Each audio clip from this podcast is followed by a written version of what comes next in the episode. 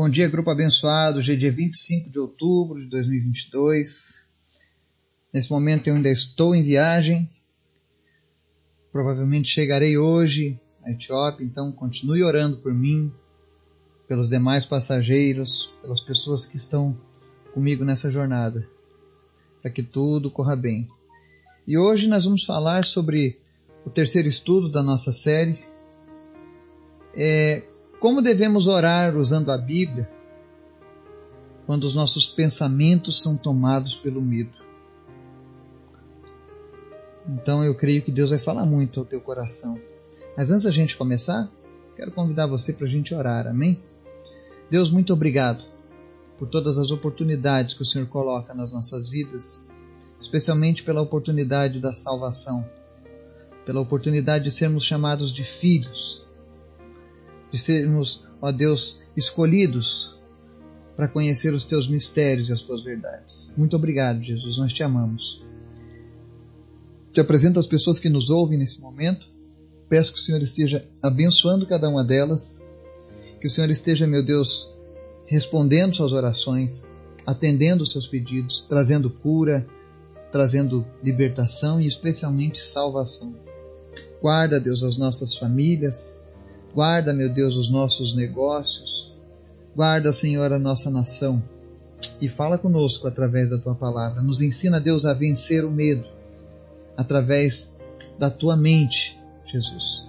Que nós possamos pensar como o Senhor pensa diante dos problemas. Nos ensina em nome de Jesus. Amém. Hoje eu quero deixar mais alguns versículos para você orar na sua Bíblia. E eu peço que você preste atenção neles e marque. O primeiro está lá no Salmo 56, verso 3. O segundo, Salmo 95, 9 depois, lá no Novo Testamento, Colossenses 3, versos 1 e 2, e Tiago, capítulo 4, verso 7. Vamos ver Salmo 56, 3, o que que diz? Em me vindo o temor, hei de confiar em ti. No Salmo 95, 9 diz assim: O que fez o ouvido, acaso não ouvirá? E o que formou os olhos, será que não enxerga? Em Colossenses 3:1 Portanto, se fostes ressuscitados juntamente com Cristo, buscai as coisas lá do alto, onde Cristo vive, assentado à direita de Deus. Pensai nas coisas lá do alto, não nas que são daqui da terra. E para finalizar, Tiago 4, verso 7. Sujeitai-vos, portanto, a Deus, mas resisti ao diabo, e ele fugirá de vós.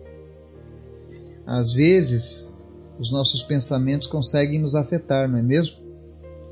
Não importa o quanto tentamos, parece que os pensamentos nos controlam ao invés de nós os controlarmos. É preciso encontrar um meio para controlar os pensamentos tóxicos, já que os nossos pensamentos definem o que dizemos e fazemos. Que deixemos a palavra de Deus permear as nossas mentes, para que possamos viver em vitória. Quando o medo abater os teus pensamentos e você começar a, a sentir isso, abra sua Bíblia nos versos de hoje e comece a orar em cima desses versos. Ore em voz alta. Uma, duas, três, até que isso se torne de fato uma verdade do seu coração. E eu tenho certeza que a palavra de Deus vai tirar todo esse temor, vai tirar todo esse medo que te arrepia a alma e no lugar disso vai te trazer alegria e confiança por saber que há um Deus que nos ouve e que nos enxerga e que tem palavras dizendo que em vindo o temor podemos confiar nele. Esse é o Deus que nós servimos. Esse é o Deus que move as nossas vidas. Esse é o Deus que te resgata, que te ama, que te escolhe para morar com Ele na eternidade. E a palavra dele diz que ele nunca nos abandonará. Que nós estejamos confiantes nessa palavra do Senhor.